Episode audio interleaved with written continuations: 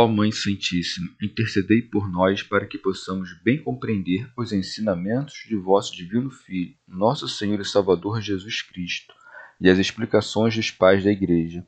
Ó Virgem Imaculada, ofereço-vos este trabalho e peço que abençoais aqueles que o ouvirem, e que seja para a maior honra e glória de Deus. Amém.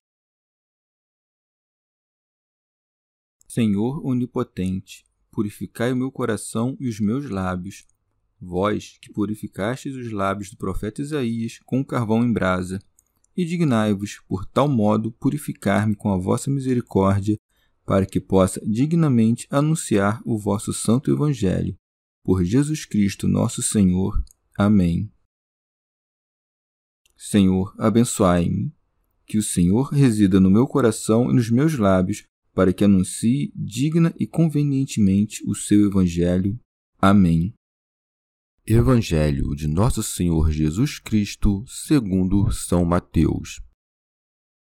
Jesus é o mestre com fardo leve. Por esse tempo, pôs-se Jesus a dizer: Vinde a mim todos os que estáis cansados sob o peso do vosso fardo, e vos darei descanso.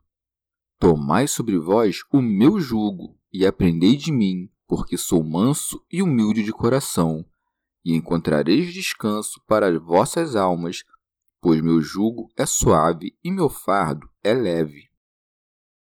Comentários dos Pais da Igreja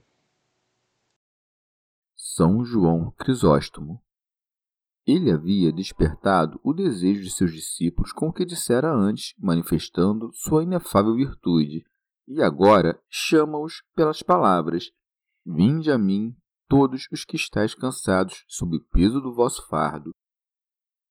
Santo Agostinho.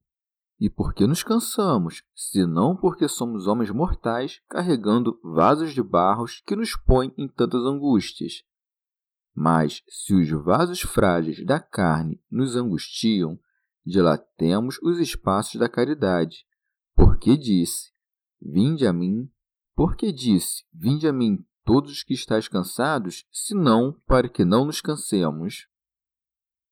Santo Hilário de Poitiers chama a si todos os que trabalham sob as dificuldades da lei e a carga do pecado. São Jerônimo. O profeta Zacarias testemunha que a carga do pecado é muito pesada, dizendo: Depois vi que era levantado um disco de chumbo e reparei que uma mulher estava sentada no efá. Então disse o anjo: Eis a iniquidade. E o salmista completa: As minhas culpas, como uma carga pesada, me oprimem demasiadamente. São Gregório Magno. É certamente um jugo cruel e um duro peso da servidão estar submetido às coisas temporais, ambicionar as terrenas, reter as que morrem, querer estar no que é instável, apetecer o que é passageiro, e não querer passar com aquilo que passa, porque quando, contra a nossa vontade, essas coisas que primeiro afligiam nossa alma com desejo de possuí-las desaparecem, passam a nos atormentar com medo de perdê-las. São João Crisóstomo. E não disse: Vinde este ou aquele, mas todos os que estáis nas preocupações, nas tristezas e nos pecados, não para castigar-vos, mas para perdoar-vos os pecados. Vinde, não porque eu necessite da vossa glória, mas porque quero vossa salvação. Por isso disse: E vos darei descanso. Não disse apenas: Eu vos salvarei, mas o que é muito mais: Eu vos aliviarei, isto é, colocar-vos-ei numa completa paz. Rábano Mauro. Não só vos aliviarei, mas saciar-vos-ei com uma restauração interior. Remígio de Auxerre.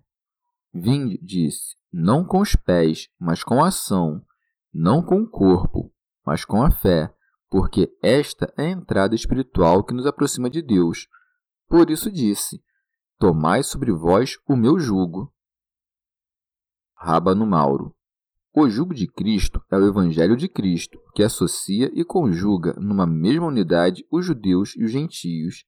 É este jugo que ele manda colocarmos sobre nós, isto é, termos como grande honra levá-lo. Não aconteça que, colocando-o debaixo de nós, isto é, depreciando-o perversamente, o pisoteemos com os pés enlodados dos vícios. Por isso acrescenta: Aprendei de mim. Santo Agostinho. Não a criar o mundo, não a fazer nele grandes prodígios, mas aprendei de mim a ser manso e humilde de coração. Queres ser grande? Começa então por ser pequeno. Queres levantar um edifício grande e elevado? Pensa primeiro no fundamento da humildade. E quanto mais quiseres elevar o edifício, tanto mais profundamente deves cavar seu fundamento. E até onde há de tocar a cúpula de nosso edifício? Até a presença de Deus. Rábano Mauro. Nosso Senhor nos manda sermos afáveis nos costumes e humildes em nossos sentimentos. Manda-nos também que não ofendamos ninguém, que não desprezemos ninguém e que tenhamos dentro do nosso coração todas as virtudes que manifestamos em nossas obras exteriores. São João Crisóstomo. Ele, por isso, começa a expor as leis divinas pela humildade e propõe a maior recompensa com as palavras: E encontrareis descanso para vossas almas. Esta é a maior recompensa, porque, com isso, não só nos tornamos úteis aos demais, como também encontramos em nós mesmos a tranquilidade, e concede essa recompensa antes daquela que dará no tempo vindouro, pois nesse tempo gozaremos da tranquilidade eterna. E para que não se enchessem de temor ao ouvir as palavras carga e jugo, acrescenta: Pois meu jugo é suave e meu fardo é leve. Santo Hilário de Poitiers. E nos propõe o bálsamo do jugo suave e da carga leve, a fim de dar aos que creem nele o conhecimento do bem que só ele viu no Pai. São Gregório Magno. Que carga pesada impõe às nossas almas aquele que nos manda evitar os desejos que nos perturbam. Santo Hilário de Poitiers. E o que é mais suave que este jugo e mais leve que esta carga? Fazer-se mais virtuoso, abster-se de maldades, querer o bem, não querer o mal, amar a todos, não odiar ninguém, perseguir o eterno, não ser capturado pelas coisas presentes, não querer fazer ao outro o que julga nocivo para si. Rábano Mauro. Mas como pode ser suave o jugo de Cristo se é dito mais acima? É apertado o caminho que conduz à vida. É porque aquilo que, no princípio, nos parece difícil, passado algum tempo, mediante a doçura inefável do amor, torna-se dilatado. Santo Agostinho. Aqueles que levaram intrepidamente sobre suas cabeças o jugo do Senhor enfrentaram perigos tão difíceis que parece serem chamados não do trabalho ao descanso, mas da inação ao trabalho, como disse o apóstolo de si mesmo aos Coríntios. É certamente o Espírito Santo quem renova, dia após dia, o homem interior em meio às ruínas do homem exterior. E uma vez que provou da tranquilidade espiritual nesta afluência das delícias de Deus e na esperança dos bens eternos, todo o presente perde sua aspereza e tudo que é pesado se alivia. Os homens preferem ser despedaçados e queimados, não somente para escaparem das dores eternas, mas para evitar, mediante uma dor muito viva, mas momentânea, outros sofrimentos prolongados. Que tempestades e penas molestas não sofrem os comerciantes a fim de conseguirem riquezas que irão perecer. Mesmo aqueles que não amam as riquezas sofrem as mesmas dificuldades. Mas aqueles que as amam sofrem o mesmo, mas para eles não se tratam de dificuldades, pois o amor torna fácil e quase nulas todas as coisas, não importa que sejam aterrorizantes e monstruosas, Quanto mais fácil a caridade faz o caminho para a verdadeira felicidade do que a paixão, quanto pôde, fez o caminho para a miséria. São Jerônimo. Como pode o Evangelho ser mais suave que a lei se esta só castiga o homicídio e o adultério, enquanto o Evangelho castiga até a ira e a concupiscência? Há na lei muitos preceitos que, segundo ensinou o apóstolo de maneira claríssima, são impraticáveis.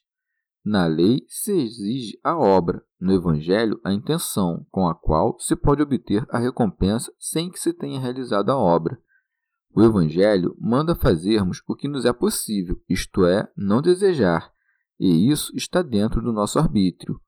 A lei, ao castigar o adultério, não castiga a vontade, mas o resultado.